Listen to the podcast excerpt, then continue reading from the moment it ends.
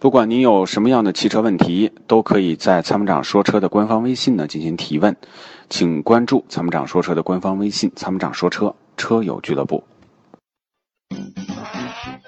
是积碳的杀手，积碳是发动机的杀手。那么，杀手的杀手就是朋友。超美全能卫士对积碳说拜拜，简单方便，轻松除碳。微信关注“参谋长说车车友俱乐部”，回复“超美全能卫士”即可购买。好，我们接下来呃继续来看这个下一位这位朋友的问题，我们来呃有请下一位这个。王女士啊，看看她是什么样的问题，我们来抓紧时间有请。王女士，你好。你好，你好。我前两天听你这个节目哈，不是说那个大众的车是那个皮带轮是免维护的？我想问一下，我这个车是卡罗拉的，我也开了有十年了，零八年买的车。然后他们说这个皮带轮也是免维护的，我就觉得。您是什么卡罗拉是吗？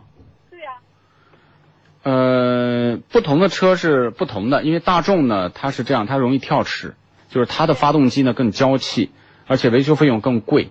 那就是说，很多你比如说像丰田卡罗拉的说明书、说明手册，您在身边吗？没有。那你要回去查一下说明手册，它多长时间需要更换？一般呢，据我的经验，这个呃丰田的发动机它不太容易出这个毛病。即便是链条的，也不容易出这个问题。容易出问题的都是大众的这个 EA 八八八系列的发动机和过去的 EA 幺幺幺的发动机。因为我上次去，完后他们都说啊，你这个车快，呃，十万公里了，然后皮带轮要换了，然后我就去换。他们说你这个不用换，是不是不用换呢？呃，皮带。和皮带轮是两个概念。皮带轮呢，因为它这个天天的在上面这个带着复合工作，它时间长了是不是也有问题？当然这个呢，你看一下说明书，就是我给你讲了，如果说不用更换，你就可以不用更换啊。这个一般来讲，呃，问题不大。就是我们收到的投诉基本上是以大众为主，别的品牌非常罕见。皮带也不用换哈，皮带也不用换，但是就是说，如果它是链条的就不用换。如果皮带十万公里左右都是要换换皮带，因为你想那个橡胶啊，它每天就是带着劲儿，那么转，它时间长，那个橡胶是会老化的。那我明白了，那我这个就是那种链条式的是吧？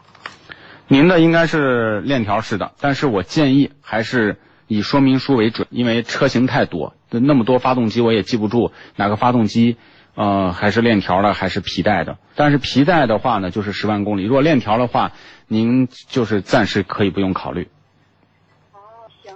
还有一个，就我这个车开了这么多年了，我的点火。您的这个声音啊，我听不见，能不能就是行啊，声音稍微大一点，因为我们是直播节目啊。哦，我知道了。就是我这个我这个车开了有十年了，但是我的那个点火塞我从来也没换过。